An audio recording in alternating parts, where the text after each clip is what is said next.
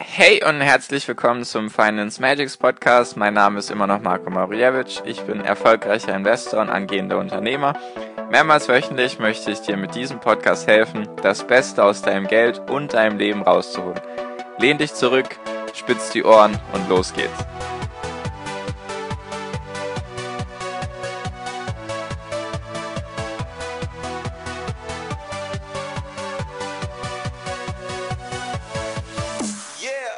Hi und herzlich willkommen zum Finance Magics Podcast. Wir sind heute schon bei Folge 86 und wie ich schon erwähnt hatte in der Folge davor, soll es heute eben um die Nachteile von einer Asset-Allokation gehen. Ich hatte ja in Folge 85, falls du es bisher noch nicht angehört hast, dir das Thema Asset oder Asset-Allokation vorgestellt und eben erklärt, was das für Vorteile haben kann, dass es eben dir dein Risiko vermindern kann und dass es eben manche Anlageklassen gibt, die eben miteinander korrelieren und dass du deswegen davon auch profitieren kannst. Falls du sie noch nicht angehört hast, solltest du das auf jeden Fall tun, weil die Folge 86, also die von heute, ist sehr wichtig und aufbauend auf der Folge 85. Genau. Also, ich hatte ja Asset-Allokation vorgestellt und was ganz, ganz viele bei der Asset-Allokation dann machen, nennt sich Rebalancing. Also wieder ein englisches Wort. Das heißt einfach Balance sagt ja wohl jedem was, einfach das Gleichgewicht und man soll sozusagen bei dem Rebalancing wieder das vorherige Gleichgewicht hinbekommen. Das heißt einfach, wenn man jetzt zum Beispiel ein Depot hat, also beziehungsweise jetzt müssen wir anders, wir müssen das jetzt anders nennen. Man hat eine Asset-Allokation und man sagt da, man möchte 50% Aktien haben und 50% Anleihen haben, weil man eben für sich entdeckt hat, okay, das ist eben genau meine Risikotoleranz, so kann ich gut schlafen. Gar nichts dagegen einzuwenden. Der Punkt ist einfach nur, was mich bei dem Rebalancing stört. Nee, beziehungsweise jetzt erkläre ich es erstmal, dann gehe ich auf, auf die Kritik meiner Meinung nach ein. Also man hat jetzt 50% Aktien und 50% Anleihen. Und man sagt jetzt, man hat bei den Aktien, bei den 50% Aktien, das hat jetzt einen Wert von 5000 Euro und bei den Anleihen hat man ebenfalls einen Wert von 5000 Euro. Also insgesamt 10.000 Euro. Und jetzt steigen eben die Aktien um 10% in einem Jahr. Also hat man einen Wert von 5.500 Euro und die Anleihen steigen eben um 2%. Und dann hat man einen Wert von 5.100 Euro. Also man hat dann einen Unterschied von 400 Euro sozusagen, beziehungsweise die Anleihen sind einfach weniger stark gestiegen als die Aktien, was Sinn macht, weil man ja eben genau deswegen diese Asset-Allokation betreibt.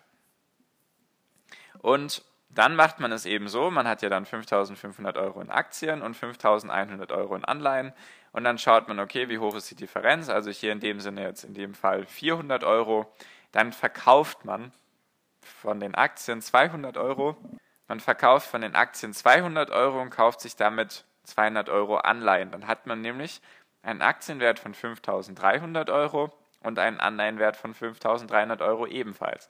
Dann hat man wieder seine ursprüngliche Asset-Allokation von 50-50, also 50% Aktien, 50% Anleihen. Warum macht man das? Erstmal das. Warum macht man das jetzt? Warum macht man das überhaupt? Man sagt, oder rein mathematisch gesehen gibt es die Regression zur Mitte. Ja, ganz tolles Wort, ich weiß. Das besagt einfach, dass rein statistisch gesehen Aktienkurse bzw. Kurse an sich wieder irgendwann ihren Durchschnittswert erreichen werden. Das heißt einfach, wenn eine Aktie durch die Decke schießt, also wirklich, wenn du dir das jetzt so, ja, wie soll ich dir das vorstellen, fährst du mal einen Aktienkurs gesehen und dann ist es auf einmal, steigt die Aktie ganz, ganz stark im Kurs und dann sagt man Regression zur Mitte, dass sie eben, damit es sozusagen wieder den Durchschnittswert gibt, muss sie halt ganz stark fallen, damit sie im Durchschnitt sozusagen den Mittelwert wieder hat. Also ich weiß nicht, ob das jetzt klar geworden ist. Es gibt einfach rein statistisch gesehen die Beweise, dass eben ein Kurs eben wieder zur Mitte findet. Also dass Aktien eben irgendwann die ganze Zeit steigen und dann müssen sie irgendwann halt wieder fallen, damit es diesen Durchschnittswert gibt. So. Das mag durchaus sein, nur die Frage ist halt, wie lange braucht das? Es kann ja durchaus sein, dass das stimmt. Will ich jetzt gar nicht sagen, so mathematisch begabt bin ich nicht und statistisch begabt, dass ich da jetzt irgendwie Urteil darüber fällen kann. Die Frage ist ja nur, wie lange braucht das, bis eben eine Aktie wieder zu ihrem Mittelwert findet, also zu ihrem Durchschnittswert. Falls das jetzt noch nicht klar geworden ist. Also wenn eine Aktie bei 100 Euro startet und sie steigt in einem Jahr um 50 Prozent und landet dann bei 150 Euro, dann müsste sie sozusagen laut dieser Regression zur Mitte, müsste sie irgendwann halt auf 50 Euro runterplumpsen, damit sie halt im Durchschnitt einen Durchschnittswert von 100 Euro hat. Das ist so in etwa dieses Ding Regression zur Mitte. Nur jetzt ist die Frage, wie lange braucht das? Das kann dir halt niemand sagen. Es kann halt sein, dass die Aktie 30 Jahre lang steigt und dann vielleicht nach 30 Jahren geht sie halt mal 90 Prozent runter und hat dann vielleicht wieder ihren Durchschnittswert. Nur willst du halt dann diese 30 Jahre mit den Chancen verpassen halt, weil du dir denkst, okay, ich, die Aktien, die steigen, fallen auch wieder irgendwann, damit es halt diesen mathematischen Beweis dafür gibt. Das ist so der erste Punkt, keiner kann dir sagen, wann das so ist. Wenn man jetzt einfach mal dieses ganze Ding glauben würde mit Regression zur Mitte und so weiter, es kann dir halt niemand sagen, wie lange das braucht. Dann der nächste Punkt, der mich am meisten stört, ist, warum verkaufst du sozusagen Sachen, die gut laufen? Also wie gesagt, das bezieht sich wieder auf die Regression zur Mitte, nur vom Sinn her, also vom, vom Gedanken her macht das für mich persönlich wenig Sinn, weil wenn ich jetzt überlege, dass ich meine ganzen guten Aktien, die sich verdoppelt haben oder auch fast verdreifacht haben im Wert, wenn ich mir jetzt die überlege, wenn ich mir jetzt überlege, dass ich die verkauft hätte, einfach nur weil ich glaube, Regression zur Mitte, dann hätte ich doch ganz viele Chancen verpasst sozusagen. Hätte ich mir ganz viel Geld durch die Lappen gehen lassen. Einfach ganz viele Kursgewinne, weil ich mir gedacht habe, okay, nee, diese Aktien, die fallen irgendwann wieder. Das werden sie bestimmt auch tun, wenn es einen Crash gibt und so weiter, will ich gar nicht sagen. Nur dieses Beispiel mit Regression zur Mitte, daran kann ich einfach nicht glauben. Ich, ich glaube daran einfach nicht. Ich kann mir das nicht vorstellen, dass das so einfach ist. Dann, ja, dann müsste man ja gar nicht irgendwie investieren und alles wieder zum Durchschnittswert kommen würde, dann könnte man ja gleich allen, weiß gar nicht, was man da machen würde, könnten gleich alle ETFs kaufen, weil das ist ja irgendwie der Durchschnittswert vom Markt. Ja, also ich kann da persönlich nicht, nicht so gut daran glauben, warum sollte ich die Aktien verkaufen, die gut laufen. Wie gesagt, vielleicht ist das ein falscher Gedanke von mir, ein falsches Mindset. Vielleicht sage ich in fünf Jahren was anderes oder vielleicht auch schon morgen. Vielleicht sehe ich das auch schon bald ganz anders. Nur, ich kann da halt irgendwie nicht so, nicht so daran glauben. Das ist so der Knackpunkt bei mir. Vielleicht macht das für dich Sinn, vielleicht bist du mathematisch begabt und kannst eben mir genau erklären, was Regression zur Mitte heißt und warum man da daran glauben sollte. Nur ich kann es eben nicht. Und der nächste Punkt ist halt, dass man ja die ganze Zeit wieder Verkaufsgebühren bezahlt, beziehungsweise Kaufgebühren bezahlt. Wenn du jetzt Aktien verkaufen musst, damit du sozusagen dein Rebalancing wieder hast, also dass du wieder deinen ursprünglichen Wert von 50% Aktien und 50% Anleihen hast, hast du einmal Gebühren fürs Verkaufen, was ebenfalls dazu führen könnte, dass du Steuern bezahlen musst, weil du deine Aktien verkaufst und eventuell deinen Steuerfreibetrag ausschöpfst, also ihn sozusagen übersteigst. Und dann zahlst du nochmal Gebühren fürs Kaufen, weil du ja wiederum Anleihen kaufen musst, damit du wieder dieses Rebalancing drin hast. Also ich mache das eben nicht. Sage ich jetzt mal so, wie es ist bin da jetzt ehrlich zu dir, ich mache das eben nicht. Für mich macht das wenig Sinn. Also ich sage mal so mit der, mit der Asset-Allokation, dass man jetzt sagt, okay, Aktien sind jetzt eben schwankungsanfälliger als Anleihen. Das macht alles vollkommen Sinn für mich. Da sage ich auch gar nichts dagegen. Es macht durchaus Sinn, sich zu diversifizieren. Durchaus man hat weniger Risiko und eben die Korrelation ist auch da, dass man eben sagt, okay, wenn Aktien fallen, dann steigt eventuell Gold oder bisher war es immer so, vielleicht ist es auch in Zukunft so. Nur dieses Rebalancing, das macht für mich eben wenig Sinn. Also ich wollte es dir einfach nur präsentieren, dass es das gibt, dass man das macht.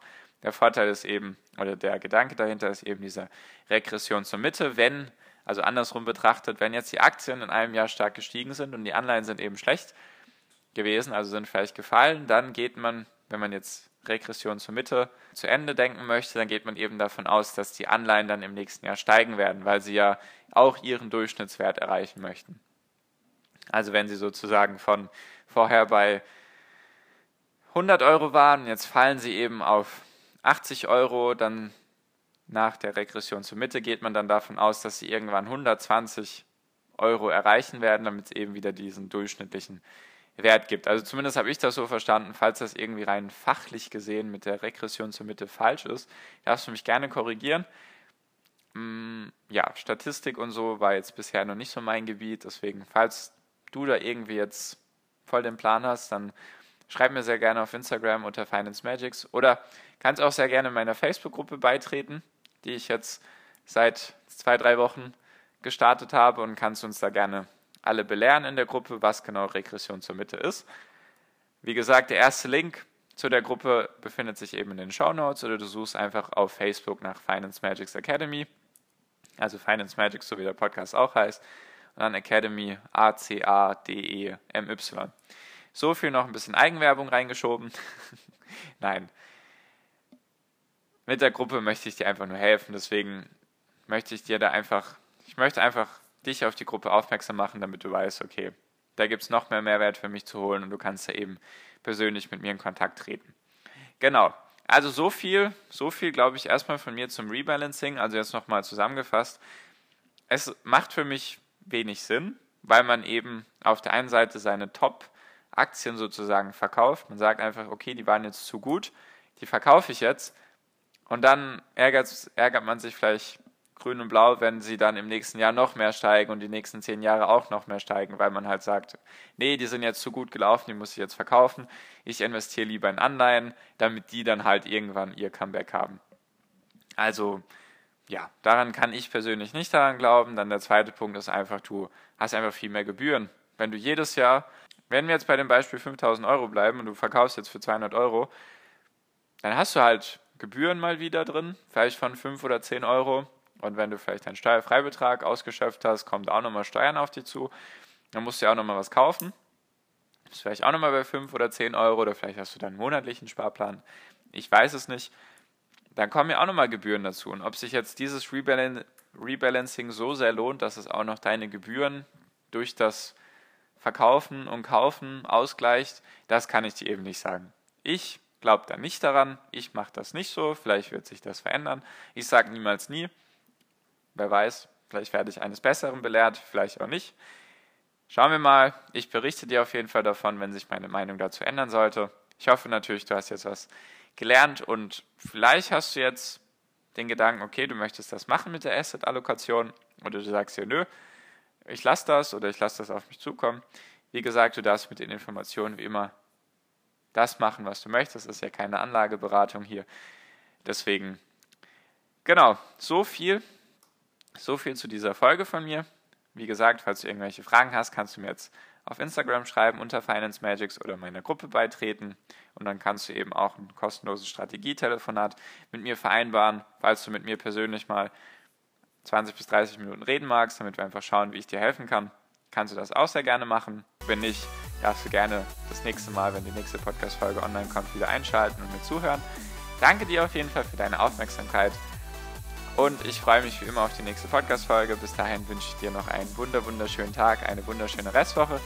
Genieß dein Leben bis dahin und genau, viel finanziellen Erfolg. Dein Marco. Ciao, mach's gut.